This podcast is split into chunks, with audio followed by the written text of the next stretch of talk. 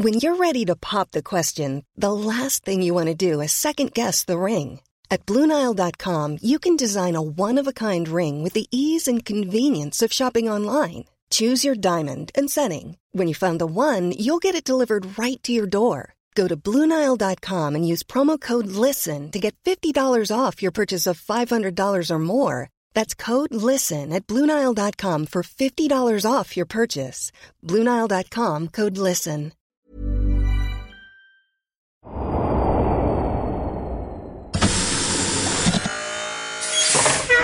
Pero Sergio, ¿dónde nos has traído? Pero no íbamos a la Tierra. Aquí quieres que te diga, donde primero la macho. ¿Esto qué es? ¿Que ¿Esto es todo rojo? Pues claro, aquí es el sitio donde puedes tomar algo. ¿Esto es Marte? Es Marte. Ah, vale. ¿Y qué se toma? Pues mira, aquí? tienes patatas ¿qué- bravas, patatas Patatas. en salsa, Sí. puré de patatas, Sí. patatas hervidas, tortilla de patata sin huevo. ¿Cómo sin huevo? Es que no hay huevo, nada más que hay patatas. ¿Solo hay patatas? Patatas, ¿qué quieres? Ya. ¿Y la tortilla de patatas sin huevo cómo es? No sé, yo. Podéis no llevar huevo, pero cebolla tiene que llevar. ¿Cebolla hay? Tampoco. Puf, entonces nada. Pues nada. Mientras haya patatas fritas. Buscamos los límites de la ciencia, el futuro de la tecnología, el alcance de la mente humana. Esto es Mindfacts. Bienvenidos a Mindfax, donde cada semana buscamos los límites de la ciencia, de la tecnología y de qué se, qué se puede comer aquí en, en Marte que no sean patatas. Patatas. Está la cosa jodida. Sergio Cordero, ¿cómo estás? Muy buenas, ¿cómo andamos? Jesús Callejo, yo estoy empachado ya de patata. La verdad es que como no le echamos un poco de salsa barbacoa, Eh, nada, yo creo que tampoco hay salsa barbacoa, ¿no? No, no, no, patata a pelo. pues, bueno, pues yo me voy. Bueno, pues mientras... eh, café tampoco hay, ¿no? No. Eh, hay una infusión de patata de Ya. la piel que está muy rica. Vale. Eh, mi- bueno, mientras buscamos que... Joder, qué asco. Mientras buscamos qué bebemos y qué comemos, eh, recuerda, porfa, Sergio, el objetivo que tenemos en esta temporada en Mindfacts. Esta temporada vamos a colaborar con la asociación Ayuda y Aprende a hacer grandes labores sociales durante todo el año. Me ha encontrado una ensalada de patata. No sé. Yo estoy haciendo orujo de patata. Nada, todo. Va a pasar esto. Buen vodka, buen vodka. Si os, si os Con la gusta- piel de la patata combustible, ¿eh? Ya, ya. Claro, claro, si no os gusta el menú que tenemos hoy sobre la mesa marciana de este Mindfax tan especial, vamos a intentar buscar vida en Marte que no sea un tubérculo. There's never been a faster or easier way to start your weight loss journey than with PlushCare. PlushCare accepts most insurance plans and gives you online access to board-certified physicians who can prescribe FDA-approved weight loss medications like Wigovi and Zepbound for those who qualify. Take charge of your health and speak with a board-certified physician about a weight loss plan that's right for you. Get started today at plushcare.com slash weight loss. That's plushcare.com slash weight loss. plushcare.com slash weight loss.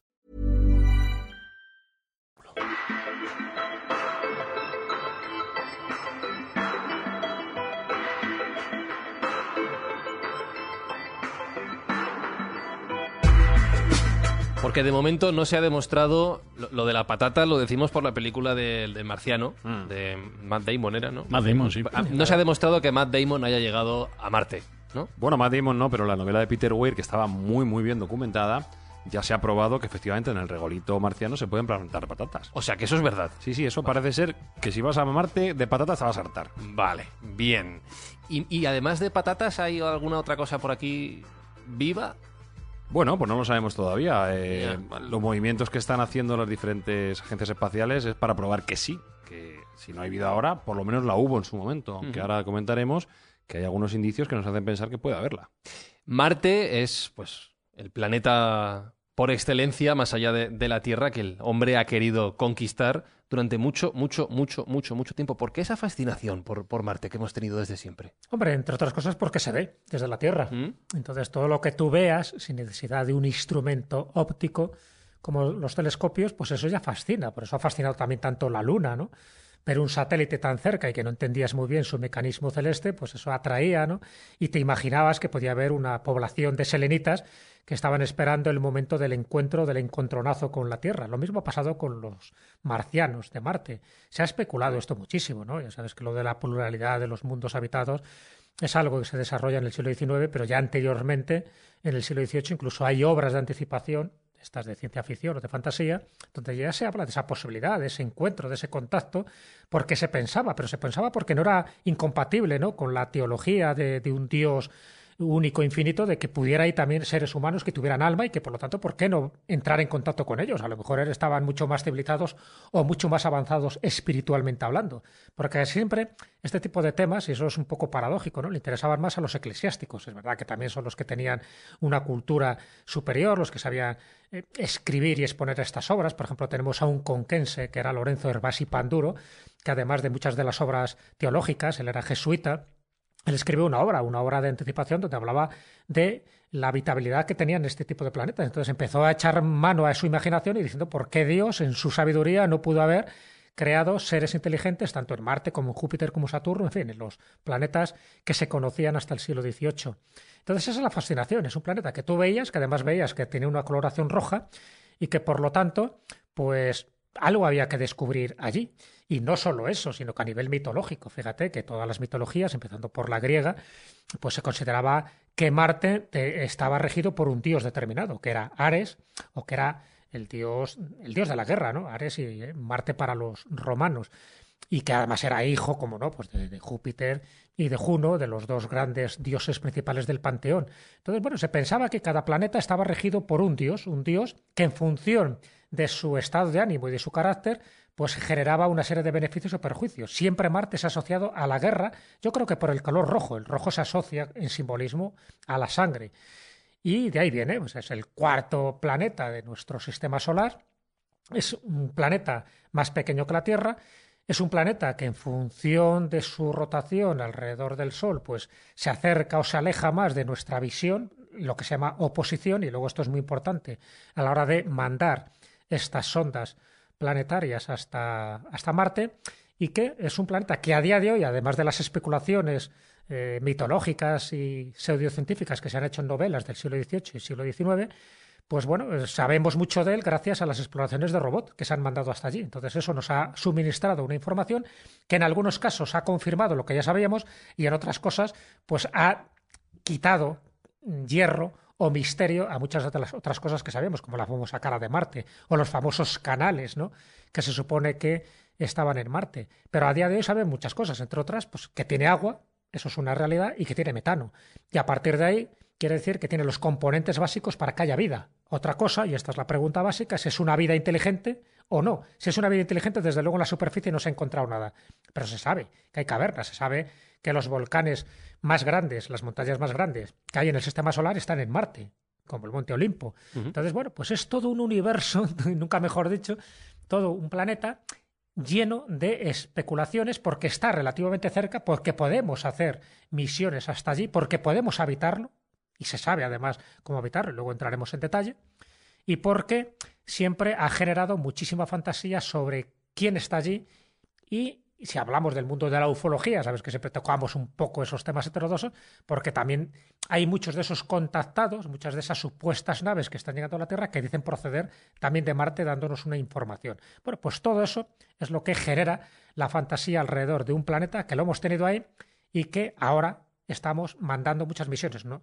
Ahora tres misiones simultáneas y en el pasado la NASA pues ha mandado muchísimas poco a poco hemos ido sabiendo mucho más del planeta rojo, de este planeta de la guerra, y lo que nos estamos encontrando es que eso, que tiene agua. Y si tiene agua, cuidado, tiene vida. Pero antes de llegar, que luego hablaremos de ello, a estas investigaciones, a esas ondas de las NASA, de la NASA, perdón, a los robots que hemos enviado, la curiosidad por el planeta rojo viene desde muchísimo antes y los descubrimientos de todo lo que concierne a Marte viene desde, desde muchísimo antes. Y como decía Jesús, al final es lo que tenemos más cerca para investigar, ¿no? Más allá de la Luna es lo que nos pilla más a mano. Sí, Marte es casi nuestro planeta hermano, por así decirlo. Todavía es un gran desconocido, pero bueno, ciertamente es allí donde mm, es el punto alejado de la Tierra, después de la Luna, que mejor conocemos de todo el sistema solar. Con lo cual, bueno, pues nuestra fascinación y nuestra idea futura de mudarnos allí nos atrae muchísimo. Entonces, esto viene reflejado en que después de haber estado mucho tiempo sin haber mandado ninguna misión espacial, en los últimos años ha habido cada vez más. Y en este último trimestre, por así decirlo, hay tres exploraciones distintas y tres misiones distintas de tres países distintos. Con lo cual, el interés es máximo. Y cuando hay una preparación así es porque los, son, los planes son grandes. Son, eh, bueno, pues eh, probablemente terraformar o colonizar en algún momento el planeta o al menos tener unas bases establecidas allí de modo permanente. Ahora ya sabemos cómo es Marte de primera mano porque hemos estado allí a través de estas, de estas sondas, pero de Marte hemos ido conociendo detalles a lo largo de la historia que no hemos descubierto por haber acudido allí. Por ejemplo, que tiene satélites, que tiene sus lunas. Son cosas que hemos visto desde la Tierra. Sí, y eso llamó mucho la atención porque, a ver, si estamos hablando de un planeta cercano, que tú le puedes ver visualmente, ¿no? Y que luego ya con todos los telescopios, ¿no? A raíz de lo de Galileo, y estamos hablando ya de principios del siglo XVII, a pesar de que incluso había telescopios anteriormente, ¿no? Que hablen, si hablamos de los babilonios o de los, o de los chinos, eh, su información del sistema solar era tan abundante que obligatoriamente tenían que tener algún tipo de catalejo muy potente para poder auspiciar y observar tanto nuestra Luna como, como Marte. Pero bueno, partiendo de que el- se, se descubre oficialmente en el siglo XVII, hay mucha información desde entonces. Entonces, ¿cómo no vas a descubrir si, tienes a Marte ahí cerquita, cómo no vas a saber si tiene o no tiene satélites? Incluso ya se había aventurado, ¿no? Incluso en algunas novelitas, en algunas obras de fantasía, como las de Jonathan Swift, por ejemplo, en Viaje a la puta, y lo digo bien porque ese es el título original, que luego aquí se cambió, ¿no? Porque sonaba mal, ¿no? Lo de Viaje a la puta. Sí, sí. En fin, donde Gulliver pues eh, llega a un lugar donde le indican de que Marte tiene dos satélites. Estamos hablando de una obra que está escrita mucho antes de que se descubran estos satélites.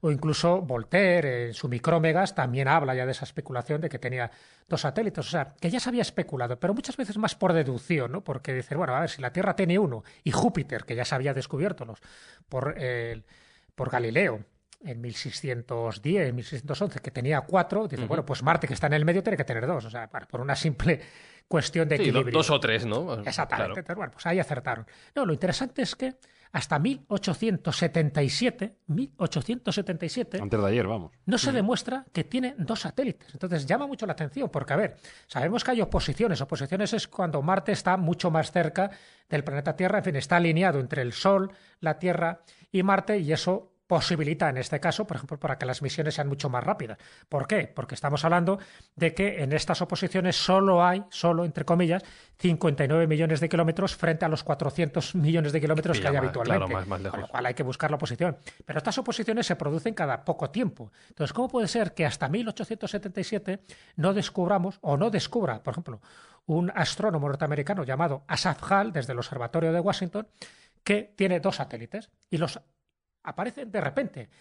Imagínate desde Galileo la cantidad de, observatorios, de telescopios que se habían orientado hasta allá y no lo habían descubierto anteriormente. Incluso 15 años antes se había hecho toda una prospección de, toda la zona espacial, de tanto de Marte como de los alrededores, y nadie había descubierto nada. Y cuando digo nadie, es que ya había muchos telescopios y había muchos astrónomos investigando lo más cercano que tenemos dentro del planeta de- del sistema solar. Entonces, Asad Hall se queda tan sorprendido con esta observación que hace en 1877, que por cierto es el mismo año que Schiaparelli descubre los supuestos canales de Marte. Es un año muy marciano, ¿no? Porque claro, que por una parte un astrónomo italiano te diga que hay canales, y si hay canales quiere decir que había agua, por lo menos había surcos que había dejado el agua, y el otro, Asad Hall, que te diga desde el Observatorio de Washington que hay dos satélites, dos satélites muy pequeñitos, además con una serie de órbitas bastante excéntricas, que tiene Marte. Claro, él los bautiza como Phobos y Deimos. Utiliza la mitología de la Ilíada de Homero, que significa miedo y terror. ¿Por qué? Porque es como si aparecieran de la nada, como si alguien se hubiera colocado allí. Claro, eso Tú imagínate, ponte en su situación, llama mucho la atención. Entonces él dice, ¿cómo puede ser que mi telescopio, que no es tan potente como otros telescopios, descubra estos dos satélites? Phobos y Deimos, así se llama. Luego, posteriormente, sabes que Phobos ha dicho que por su órbita, por su falta de densidad, se considera, y esto es la teoría de Slosky, ¿no? de, un, eh, de un científico ruso, que dijo que posiblemente fuera un satélite artificial porque no cumplía ninguna de las leyes cósmicas de Kepler que debería cumplir otros satélites. Y entonces, por la poca densidad, daba la sensación de que estaba hueco y que podía ser que alguien lo colocara, con lo cual justificaría de por qué no se había visto antes de 1877. Bueno, dicho esto, quiere decir que tanto Marte, todas las anomalías que hay en Marte que luego comentaremos, como estos dos satélites que aparecen de la noche a la mañana y que no estaban en la prospección ocular que se hicieron 15 años antes, pues dice, pues algo está pasando en Marte. Y no por casualidad, a partir de 1877, con el descubrimiento de estos dos- satélites, abundan las obras de literatura pseudocientífica y sobre todo de literatura de ciencia ficción, por ejemplo, la de, la de H.G. Wells, que posiblemente su invasión de los mundos sea la más conocida, ¿no? como una invasión marciana, que a raíz de que supuestamente se habían descubierto estos canales por Giovanni Schiaparelli, quiere decir que tenía agua, pero un agua que se había desecado y solo había dejado los surcos, los canales. ¿Os acordáis del argumento de la novela de H.G. Wells cuando vienen a la Tierra? ¿Qué es lo que van buscando? Van buscando agua. ¿Os acordáis? O sea, p- todo tiene que ver con los descubrimientos científicos que se estaban haciendo en aquel momento. Entonces, los escritores avispados, para conseguir oyente, eh, perdón, eh, para conseguir lectores, dice, pues ya está, utilizo la información que yo tengo a mano, que es lo que hacía Julio Verne por otra parte, para recrear una fantasía. Entonces, si allí ya no tienen agua porque se han quedado sin agua, por lo que fuera, por una especie de catástrofe geológi- geológica, por un cambio climático, me vengo a la Tierra, que es lo que tengo más cercano, y empiezan a eliminar a los seres humanos para conseguir agua. Bueno, pues eso mismo ocurre en otro tipo de novelas, incluso ya hay contactados, videntes, medium, que dicen, con- que dicen tener contacto con los marcianos. Incluso a finales del siglo XIX, y esto es muy interesante, es una obra que, que recomiendo, luego os contaré un poco la autora y el, y el título del libro, que habla de un lenguaje marciano y de un alfabeto marciano. Hasta reproduce lo que sería un alfabeto marciano, porque según ella, según esta medium suiza, tenía contacto telepático con estos seres que no querían invadir la Tierra, aquí ya por lo menos nos estamos salvando, sino que querían entrar en contacto con otra civilización inteligente para compartir conocimientos. Bueno, pues todo esto surge a raíz de los descubrimientos que se van a hacer paulatinamente a finales del siglo XIX. Entre ellos, como no, el descubrimiento de los dos satélites. En todo caso, los satélites de Marte siempre han sido un poco despreciados. Quizá Sí, por su claro. tamaño. Hombre, que- tiene forma de patata. Sí. Qué casualidad. Vaya. Claro. No hay nada al azar. Pero claro, al ser dos cuerpos celestes relativamente pequeños, pues 24 y 12 kilómetros, curiosamente uno una mitad de otro de diámetro aproximadamente, pues nadie le ha hecho nunca mucho caso y tampoco la exploración espacial han tenido un papel preponderante. Hay varias teorías, incluso una de ellas dice que en origen podía haber sido tres satélites los que circundaran Marte, no solo dos. Pero bueno, parece ser que uno se perdió por el camino, si es que alguna vez fue así. En todo caso, eh, después de haber sido un poco el patito feo de Marte, eh, los dos satélites van a tener una atención importante por parte de la Agencia Japonesa de Investigación Espacial, que tiene una misión programada para el 2022 mandar unos satélites, eh, mandar unas naves a esos satélites y por fin discern- discernir y distinguir si eran satélites que habían sido asteroides traídos desde el cinturón de Marte y de Júpiter o por el contrario fue alguna colisión planetaria la que creó estas lunas. Pues todo este tipo de respuestas se darán en el momento que la Agencia Espacial Japonesa mande, mande esta misión, que bueno, es menor dentro de lo que se va a comentar posteriormente, que es de mucho más calado, pero no, nunca viene mal conocer un poco más de nuestro entorno. Yo creo, Espi, que si cogemos lo que nos acaban de contar Jesús y Sergio, Sí. nos hacemos una entrada de la Wikipedia que flipas. Pero, alucinante, ¿eh? Es tremendo, ¿eh? Con mucha patata.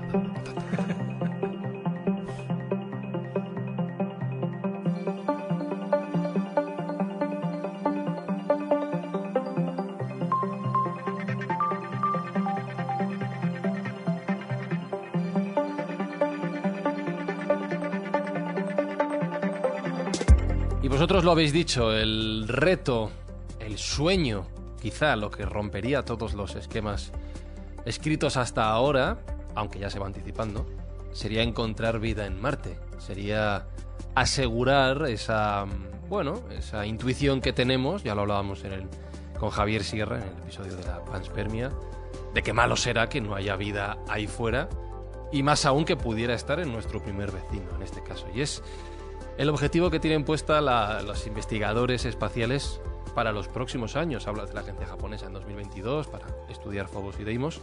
Pero vamos a ir a Marte, o estamos yendo ya, de hecho hay, hay misiones ahora mismo allí Estamos que están yendo, buscando esto. Estamos yendo. Además, hay un frenesí explorador en Marte que no se conocía. Y eso es por algo. Debe haber un motivo del por qué las, las grandes potencias espaciales, y algunas que no son tan grandes, como luego veremos, están como locos por llegar a Marte y conocer mucho más de lo que hay en ese entorno. Llama la atención que países de pequeña tradición científica, como puede ser Emiratos Árabes Unidos, han mandado su propia misión, cosa que es algo muy llamativo. ¿Por qué es esto? Pues probablemente porque se están dando los indicios de que va a haber un gran descubrimiento. Y sin duda alguna, como tú bien dices, probablemente sea la mayor noticia de la historia de la humanidad. Totalmente. Que hay vida fuera de nuestro planeta. Y si encima el primer sitio donde tocamos ya la encontramos, imagínate lo que puede haber por ahí. Lo que comentábamos en el programa con Javier Sierra del principio de mediocridad. Es decir, nosotros no somos especiales ni nuestro planeta está bendecido especialmente, sino que la vida es común en todo el universo. Como te decía, eh, países con tan poca tradición como Emiratos Árabes han mandado su propia misión, que esto es un hito importante, ya es jugar en las ligas mayores, ya es crecer como país de un, de un modo elevado. Hasta ahora los países árabes pues no se habían prodigado mucho en este tipo de misiones científicas, pero se están empezando a gastar el dinero del petróleo que les damos el resto en hacer este tipo de exploraciones e investigaciones. Y su misión, la misión que va a mandar Emiratos Árabes, o que ya ha mandado, que mandó en julio desde Japón, es una misión pequeña a escala, a la escala planetaria que se suele hacer en, Marte y alrededores, pero muy significativa. Lo que han mandado es una sonda meteorológica que nos va a aportar muchísima información y va a intentar cubrir toda la parte que no cubren americanos y chinos, que son los otros países que han mandado misión en estos últimos seis meses. Entonces, eh, bueno, esto les va a hacer, como digo, ganar un puesto privilegiado dentro de los países que invierten en ciencia. Estamos hablando de que el coste de la misión son 6.000 millones de dólares. No Joder. es, no es barato, tontería. No. Para ellos probablemente sea el cambio que les dan en el restaurante, pero bueno, estamos hablando de que podrían invertir ese importe en, en- gasto militar y lo están haciendo en pos de toda la humanidad, porque se supone que todas estas misiones se comparten con el resto de los humanos. Entonces, principalmente va a ser una estación meteorológica hiperpotenciada, la que va por parte de Emiratos Árabes, y bueno, pues va a ser sin duda alguna, si consiguen llevarla a buen cabo, que esperemos que sí, pues su primer granito espacial para, para esta región del mundo, que hasta ahora, como te digo, no, no tenía un- una gran importancia dentro de las misiones espaciales. Como sí tenía en su momento, o como empezaba a tener China, que desde luego es un país absolutamente preponderante en la economía mundial y que ya estaba ganando desde hace mucho tiempo posiciones en la parte científica. No, no en vano, eh, muchísimos de, de los papers que se publican a nivel científico vienen de allí, de ese país, de China. Y esto se refleja también en la capacidad que ellos tienen para hacer investigación y investigación espacial. El 23 de julio mandaron su misión Tianwen-1, que también en relación con la misión árabe también tiene un trasfondo meteorológico interesante. Porque ¿Por, qué tanta fijación? es con la importante conocer la meteorología en Marte porque si queremos ir alguna vez allí tenemos que saber a qué nos exponemos. Entonces es bastante importante conocer mm, cuál es su atmósfera, cómo está compuesta, cómo nos va a afectar, eh, puede haber tormentas, no las puede haber. Conocer el entorno es fundamental antes de arriesgarnos a mandar a nadie allí. Con lo cual es súper importante el conocer cuál es eh, lo que nos vamos a encontrar, qué es lo que nos vamos a encontrar una vez que lleguemos allí. La circunstancia interesante de esta misión Tianwen 1 es que eh, es una misión, lo que llaman 360, una misión completa, que hasta ahora solo habían conseguido los americanos y los rusos en su momento, que lo intentaron varias veces, pero no, no consiguieron completar la misión. Y se dice 360 porque está compuesta por un orbitador, un lander, que le llaman en, un aterrizador en, en castellano, y un rover, un, un aparato. Pues, cochecito que va por ahí que se va a mandar por ahí. Vale, hasta ahora, solo los americanos habían sido capaces de, tener eh, en los tres ámbitos en una sola misión. Pero ya los chinos, con Tian 1, eh, tienen esa ambición. Y digo tienen esa ambición porque hasta dentro de siete meses, aproximadamente seis meses, no vamos a ver qué va a pasar. Y ya sabéis que llegar a Marte es muy difícil, es uno de los hitos más complejos que hay, uno de los retos más difíciles que se enfrenta la humanidad, pero hay un momento que es crítico absolutamente, donde todo el mundo se pellizca y, y hay un silencio aterrador, que son lo que llaman los siete minutos de terror, que es aquel momento en el cual, una vez que se ha llegado, se... no se, no se aterriza, sino que se ameriza. Se amartiza. Se amartiza, correcto. No sé si será el término correcto, No lo pero vamos a adaptar. Somos muy de palabras. Bien. Esos siete minutos en los cuales se está descendiendo en contra de la atmósfera marciana son críticos. Son críticos porque cualquier error en, en el blindaje térmico, cualquier mm, mala notificación de una recepción pueden ser fatales. Puede significar que, como digo, que le ha pasado a, la Unión Soviética en su momento y a Rusia posteriormente, haga que una misión de tanto importe fracase. Con lo cual, esos son los siete minutos más, más complejos. Una vez que llegue allí, pues la misión tiene también, como decía, un una componente muy de, muy de entorno. Lo que se va a buscar es qué tipo de atmósfera va a encontrar allí, eh, cuál es la estructura geológica y qué tipo de superficie nos podemos encontrar, ¿vale? Hay que decir que como Marte se han mandado pocas misiones y es relativamente grande, aunque es más pequeña que la Tierra, pues eh, vamos a ir, esta misión va a ir a una parte distinta a las que habían ido las americanas y va a encontrar, digamos, un entorno distinto. Con lo cual, todo lo que sea mapear Marte a, no- a nosotros nos interesa. ¿Te, te he entendido bien? Eh, has dicho que Rusia tuvo un, un fallo en este sentido. tenido pero varios. ¿La Unión Soviética también en Marte? Sí, sí, sí. Lo O sea, que pasa es que no, se- no ya se se estaba publicitó como fallo. Vale. Ellos llegaron a decir que, incluso llegaron a decir que emitieron eh, ondas televisivas por solo 15 segundos. Parece ser que es mentira, que fue un fallo tapado para en aquel momento de la carrera espacial pues no quedar peor que los americanos. Lo digo sobre todo por el marco temporal, de que, de que nos- no sé en qué año sería esta misión, pero Pues creo recordar que era los 70. ya se estaba yendo allí. Sí, sí, sí, sí. Estaba mandando sondas y misiones para allá, años Claro. 70, 80. No recuerdo La. Viking, ¿no? La Viking fue en los 70 Sí. americana. Bueno, pues en esa carrera con la Viking, los soviéticos también lo intentaron y fracasaron. Ellos dijeron que no, que habían conseguido aterrizar, pero había habido un, un defecto el- en las transmisiones, pero parece ser que no fueron capaces, porque es un hito muy, muy difícil, muy difícil. Y bueno, como te digo, pues eh, para China es sentarse en la mesa de los jugadores principales científicos. Rusia está, aunque tiene potencial, pero Rusia económicamente está a otras cosas. Y sin embargo, China quiere, quiere estar presente en, la primera línea de, de exploración científica y más marciana.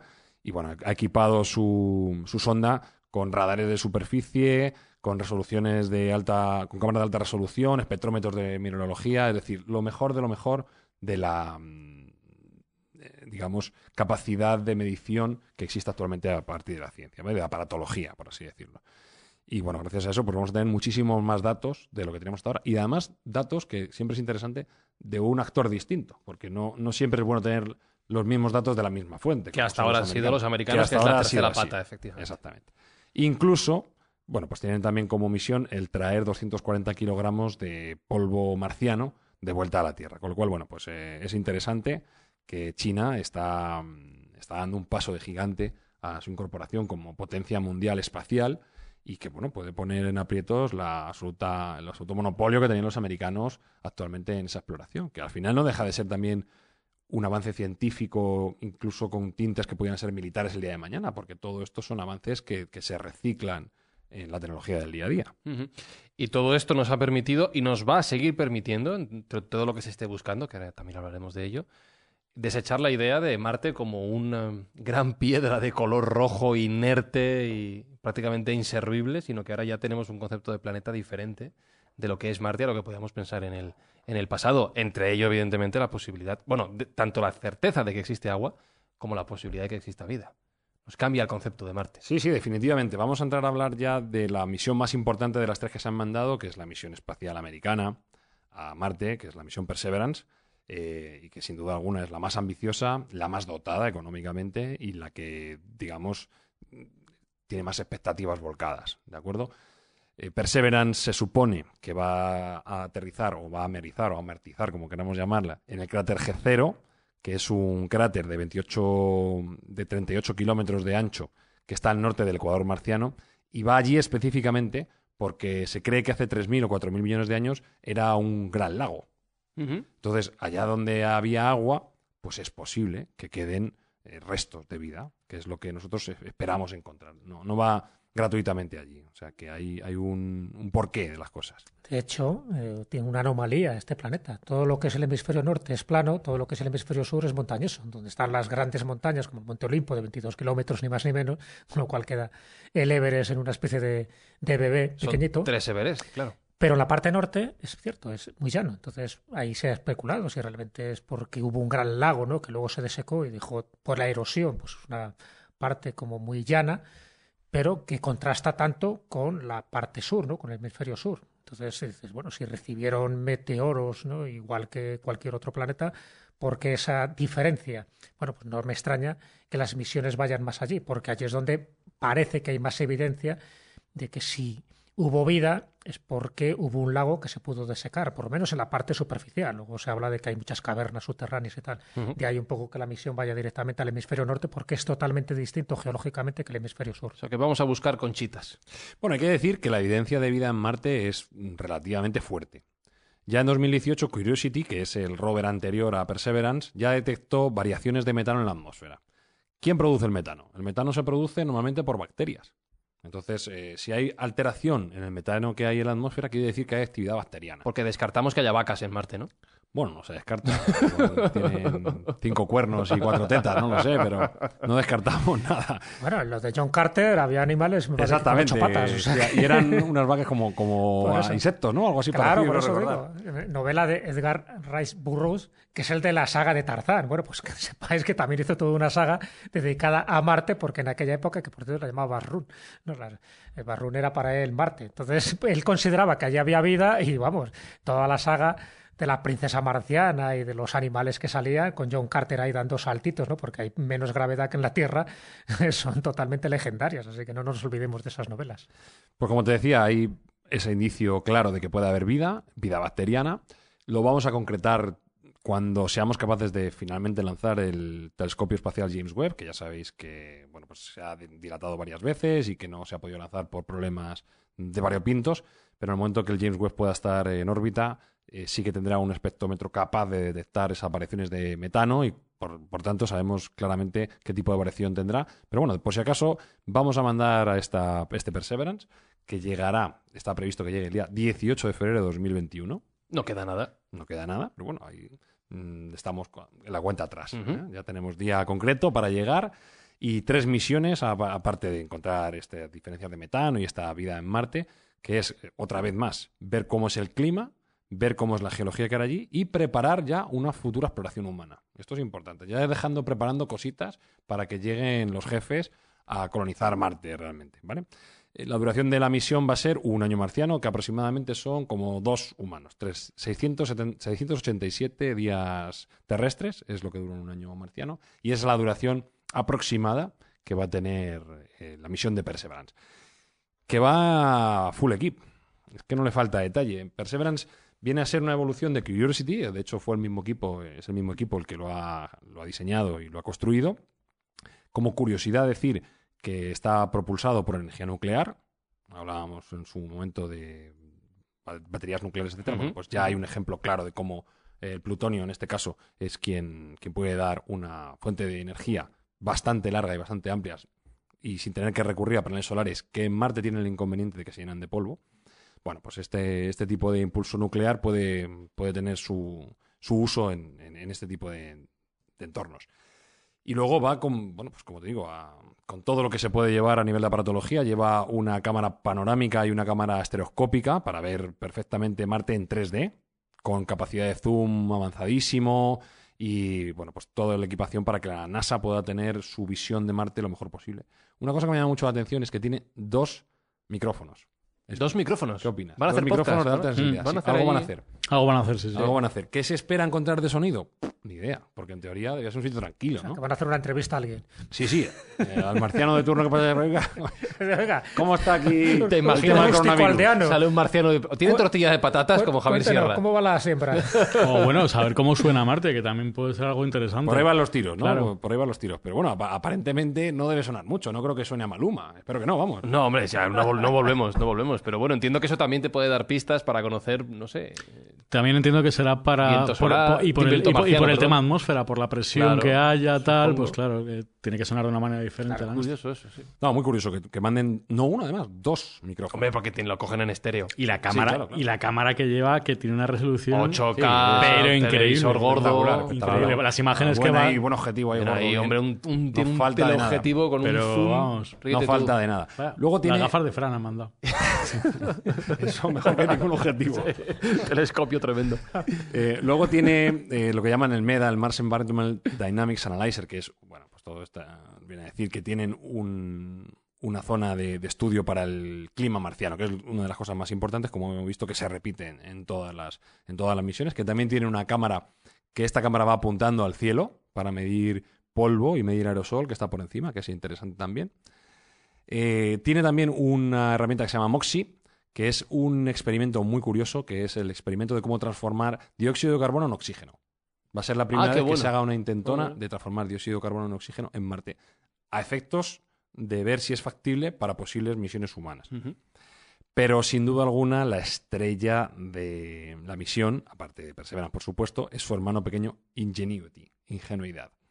Ingenuidad es la- el primer helicóptero que se manda a un planeta. Un helicóptero. Un helicóptero. Pero esto va a estar controlado desde la Tierra, Desde la Tierra. autónomo. Es un dron, no, es un dron helicóptero Ajá. que se maneja desde la Tierra. Es un dron que tiene un tamaño considerable porque de pala a pala, de punto de pala a pala, tiene 1,2 metros. Ah, grande, sí. Sí, sí. Está hecho de fibra de carbono para que pese lo menos posible y tiene la capacidad de, de que sus dos rotores, que giran en, en direcciones opuestas, giran a 2.400 revoluciones por minuto, que es bastante más de lo que tendría que girar en la Tierra. Pero claro, la atmósfera marciana es muy distinta, con lo cual hay que adaptarlo a cómo funciona. Y este sí, eh, Ingenuity sí que funciona con paneles solares. ¿De acuerdo? Entonces, bueno, pues es la primera vez que digo mm, que se manda algo volante que pueda tener mm, una actividad reiterativa, porque se, pi- se piensa hacer al menos cinco misiones de sobrevuelo en Marte. Al menos cinco misiones. Claro, no es lo mismo tomar Marte desde un orbitador, Claro. que estás a una distancia muy alejada, y quieras, aunque tengas elementos muy potentes, no vas a tener la misma capacidad que volar a 5 o 10 metros. Que vas a poder, mm, desde mucho más cerca, encontrar cuál es tu entorno. Porque uno de los grandes problemas que tenían los rovers marcianos era que podían abarcar un terreno corto, por así decirlo. Entonces, bueno, pues estaban delimitados, a- al menos en, en una zona espacial corta, o una zona temporal corta, no tener mucho espacio de recorrido. Sin embargo, con Ingenuity, que por cierto es un nombre que puso un, un niño de 5 años en un colegio, Qué bueno. estos americanos para, eh, para el marketing sí que son buenos, eh, solo pesa 2 kilos y es un hito de la tecnología. O sea, es algo tremendamente, es algo tremendamente avanzado porque, como digo, nunca se había mandado nada parecido a ningún planeta. De hecho, el rover del Curiosity creo que ya ha llegado hasta un kilómetro. O sea, Sí. Es decir, que bueno, que su ámbito de acción es Claro. muy limitado y ahora se Eso va es lo que quieren un poco solventar con, con este tipo de nuevos dispositivos. Como curiosidad y para la gente que le guste la tecnología, decir que tanto la CPU de, de Perseverance como de Ingenuity es una CPU PowerPC del año 1997. Lo que usaba un Mac en el año 1997. Es decir, tenemos toda la mejor tecnología en- a nivel de aparatología, mediciones, etcétera, y sin embargo la CPU es del año 97. Lo cual me deja dos preguntas. Primero, ¿por qué no se ha usado algo más moderno, con más capacidad? No sé por, si. Bueno, por- un- robustez. Claro, porque eso está ultra probado Claro. y, y es un poco la venganza de IBM y de Motorola respecto a Intel, que les comió la tostada en el, en el mundo de los procesadores. Pero mm, tengo entendido que 8 de cada 10 procesadores que se mandan fuera de la Tierra son de este tipo, PowerPC, porque Y- deben ser mucho más robustos Claro, y mucho más testados. Y la segunda pregunta es: ¿qué sistema operativo lleva eso? Lleva un sistema operativo propio. Ah, que lo sabe. Sí, sí, sí, sí, lleva un sistema operativo propio. Eh, al final son sistemas operativos cercanos a Unix, basados Sí. en Unix, pero se hacen ad hoc, porque llevan- tienen que ser tan específicos y, Ah, y, que no, tan- y que no se cuelgue, que no Claro. se cuelgue, que te da un Sí, pantallazo pantallazo azul, azul, el, no. el dron en pleno vuelo y. No, no, no, no, no. Ni, ni que te salgan pop-ups, ni no, eso ¿Te no, no interesa. sale publicidad en Sí. de no interesa, más. Y ¿sabes? luego vete allí a repararlo. Claro. Incluso, aunque el- la CPU es tan antigua y como te digo, pues eh, tiene casi, casi no, 24 años, eh, se, se plantea redundantemente. Se, hace, se ponen dos CPUs en paralelo de tal modo que si una falla, la otra puede seguir funcionando, ¿vale? Y no necesita además tampoco mucha RAM. Estamos hablando de 2 megas de RAM. 2 megas de RAM es 50 veces menos de lo que tiene tu teléfono actual. Qué barbaridad. Sí, que quiere decir que muchas veces nos venden cosas que no son necesarias, porque si un robot en Marte puede funcionar sin problemas con 2 megas de RAM y tú con 2 gigas vas a trancas y barrancas, algo mal estamos haciendo, ¿no? Claro, no te da para hacer todos los TikTok. Exactamente. Solo para el Paint.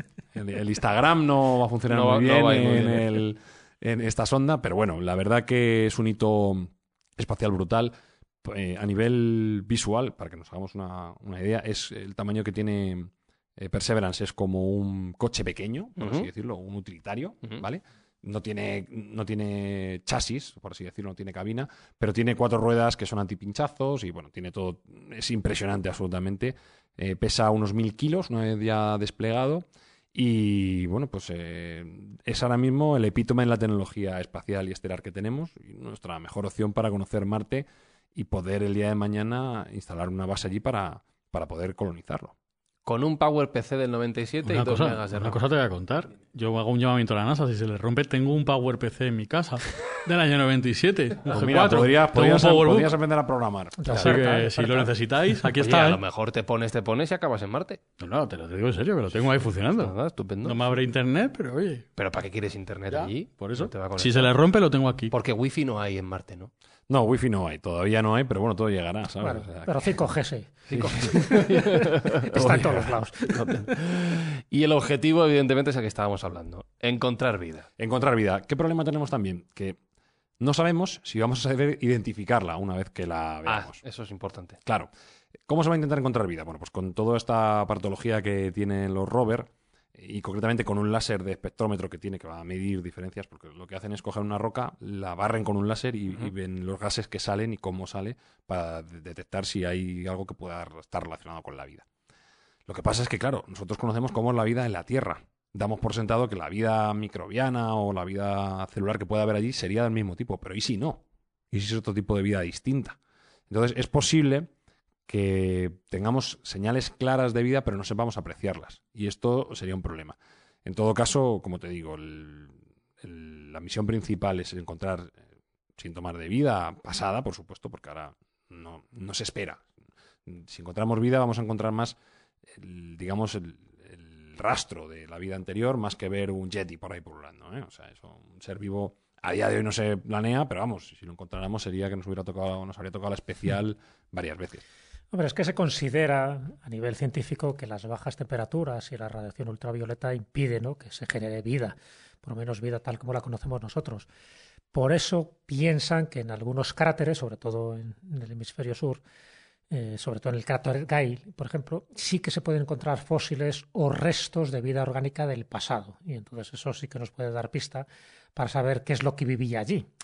De momento se está hablando de vida no inteligente, pero eso no quita para que poco a poco, si al final es verdad que esos supuestos canales, esos lechos de ríos secos, esos cráteres que no solo han sido provocados por, por, la, por el impacto de un meteorito, sino sencillamente porque a lo mejor eran lagos que se han desecado, sí que se pueden encontrar fósiles. Fósiles, igual que aquí hemos encontrado trilobites de hace millones de años, ¿no? de- del Cretácico, ¿por qué no encontrar allí una vida que hace millones de años se desarrolló y que por un cambio climático, por lo que fuera, pues desapareció? Entonces, bueno, pues sí que se está en esa línea buscando y piensan que evidentemente al encontrar agua sí que hubo vida en el pasado. La duda es si sigue habiendo viva, vida en el presente, porque se sabe que hay canalizaciones subterráneas y que puede haber hay información, igual que en, Marte, en, en los satélites jovianos, eh, en Europa, por ejemplo, en Ganímedes, en Io, pues hay muchas especulaciones de que puede haber algún tipo de vida, sobre todo en Europa, porque hay mares que están totalmente congelados. Entonces, por debajo de esas capas, aunque tengan kilómetros de espesor, nos podemos encontrar con una vida sorprendente. Cuando hablamos de vida, hablamos de microorganismos, hablamos de bacterias, hablamos de virus, hablamos de enzimas, hablamos de, muchas cosas que, que nos pueden explicar un poco la génesis del sistema solar y, por lo tanto, la génesis del planeta Tierra. Ahora comenta Jesús dos cosas a lo ha comentado con acierto, como siempre. Eh, una de las misiones que también tienen estas, eh, estas ondas es encontrar o, o por- o concretar que los cañones de lava que en su momento eh, estaban por Marte pudieran albergar una estructura humana. Porque los cañones de lava que se encuentran en la Tierra se, se piensa que son mucho más pequeños que los que hay en Marte, con lo cual una de las misiones es ver si el tamaño de estos canales de lava pueden ser suficiente para albergar colonias humanas completas Que es el segundo que objetivo. nos, nos ahorraría mucho trabajo. Porque si tenemos una capacidad para albergar allí, pues no tendríamos que estar desplegando estructuras y bueno, construyendo nuestro chalet, por así decirlo. Entonces, bueno, pues utilizaríamos esos canales y, y, bueno, pues ya, ya tendríamos mucho trabajo hecho y nos ahorraría esfuerzo. Y por otra parte, como bien decía Jesús, pues eh, se está buscando vida microbiana, concretamente a través de estromatolitos, que es el palabra científico completo, donde se pueda ver restos fósiles de, de estas bacterias o estos virus, estos seres unicelulares, que normalmente no están aislados, siempre van como en colonias, con lo cual debería ser relativamente sencillo, si los hubo en su momento, encontrarlos dentro de, esa, de esos eh, estadios de, roca. Con lo cual, bueno, pues en principio las herramientas las estamos llevando para encontrar estos estromatolitos y vamos a ver si somos capaces de encontrar y de definir qué son esos, esos extraterrestres, porque a lo mejor es algo tan distinto a lo que estamos acostumbrados que se, se nos escapa a, a, simple vista. Uh -huh. ¿Qué ves más probable, Espi?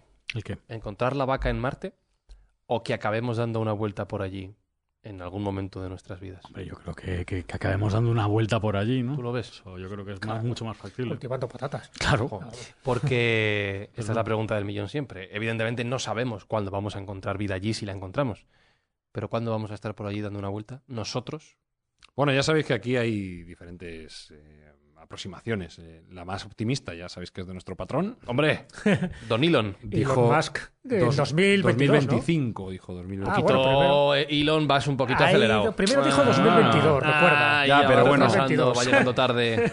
Do- Ay. 2025 es su última aproximación. Yo creo que la pilla un poco el toro y Ah. 2000 puede Normal, ser, normal. no, puede ser, eh, ojo, 2025 para eh, misión tripulada, ¿eh? Sí, sí, sí. 2022 puede ser misión sin tripular de privada, por así decirlo, la primera misión privada, porque La suya, vamos. la suya, sí, básicamente. Con los cohetes porque además estos Starship, está ¿no? funcionando, efectivamente, los cohetes Starship están funcionando bastante bien, las pruebas van por buen camino.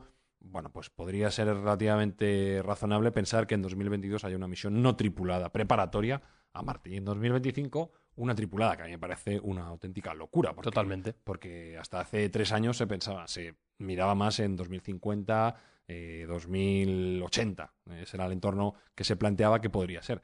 2025 será una auténtica locura. Ya sabéis que él no va. Eso te iba a preguntar, que él no se va a subir a la nave. no ¿no? va, Está Él muy no. ocupado escalando del tercer puesto del hombre más rico del mundo al primero para Tiembla poder sufragar todo esto. Ajá.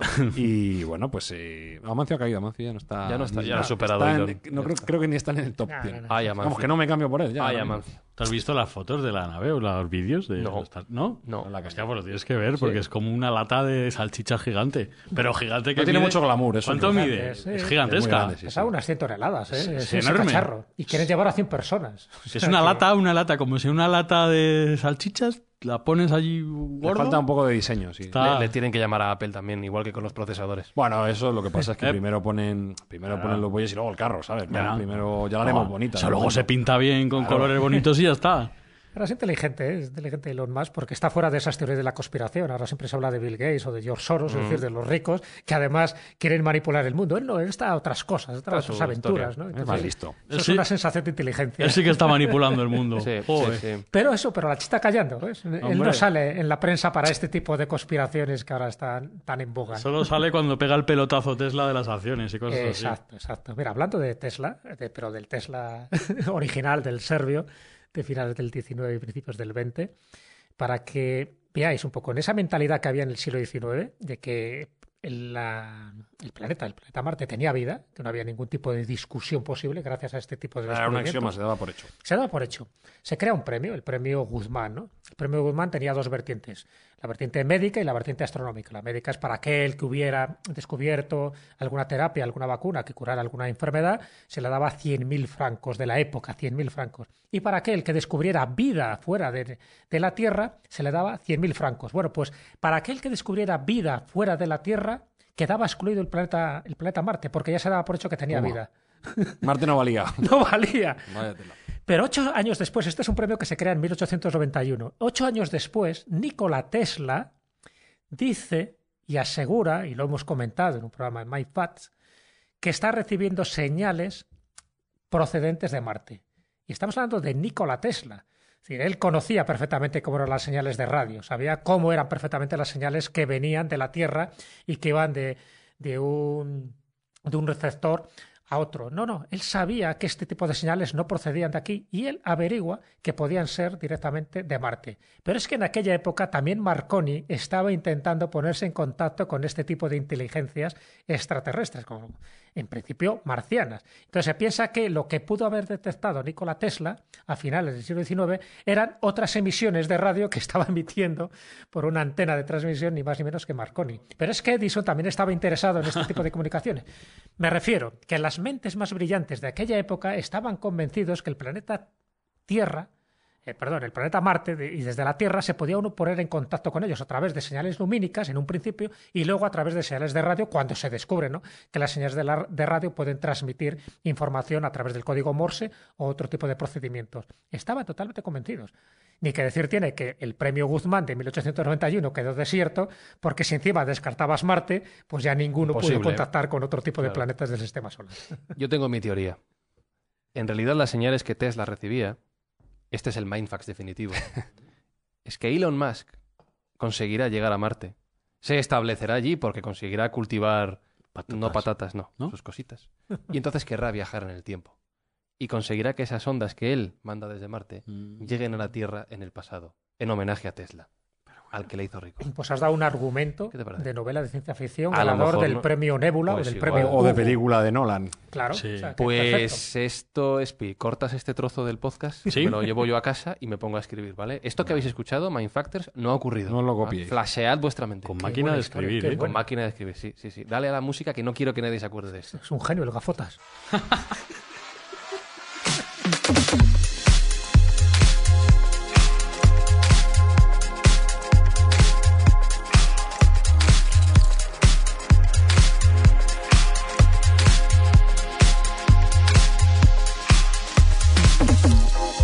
Yo creo que es la atmósfera de este sitio.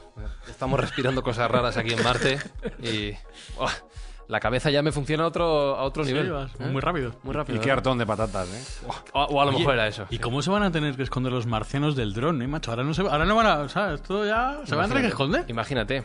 Política de, privacidad para marcianos. Total. Hay que. Bueno, hay que- daría también para programa las miles de fotos que se interpretan en internet, Bueno, bueno, bueno, de sí. huesos, de Oh. fósiles, Buah, de máquinas. Eso es maravilloso. Sí, sí, de construcciones, de sí, sí. construcciones. Verás ahora, verás Sí. ahora, verás ahora.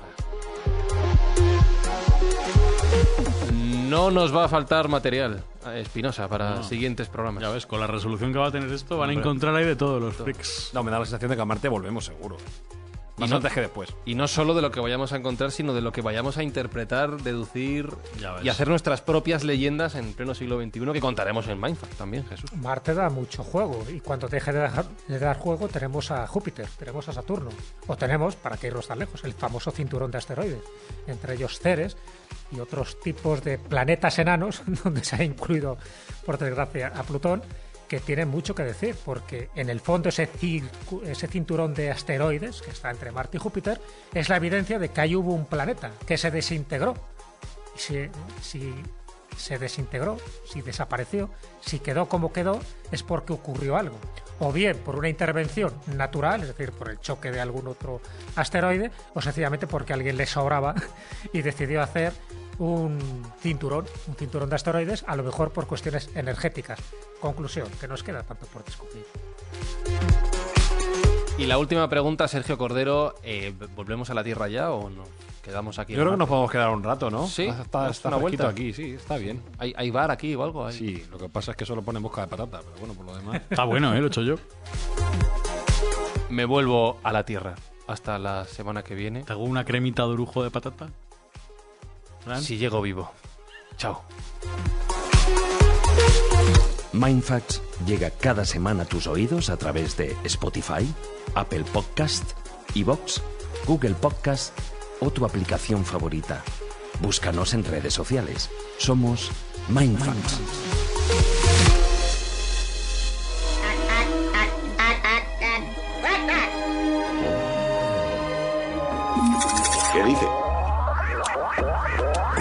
solo un momento. Saludos, soy el embajador de Marte.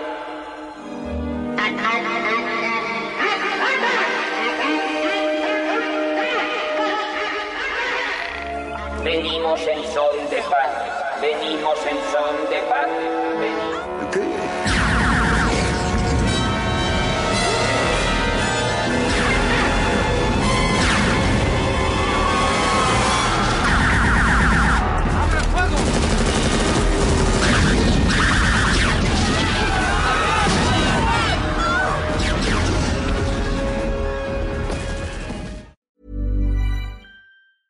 Planning for your next trip? Elevate your travel style with Quince. Quince has all the jet setting essentials you'll want for your next getaway, like European linen, premium luggage options, buttery soft Italian leather bags, and so much more. And is all priced at 50 to 80% less than similar brands. Plus, Quince only works with factories that use safe and ethical manufacturing practices. Pack your bags with high-quality essentials you'll be wearing for vacations to come with Quince. Go to quince.com slash pack for free shipping and 365-day returns.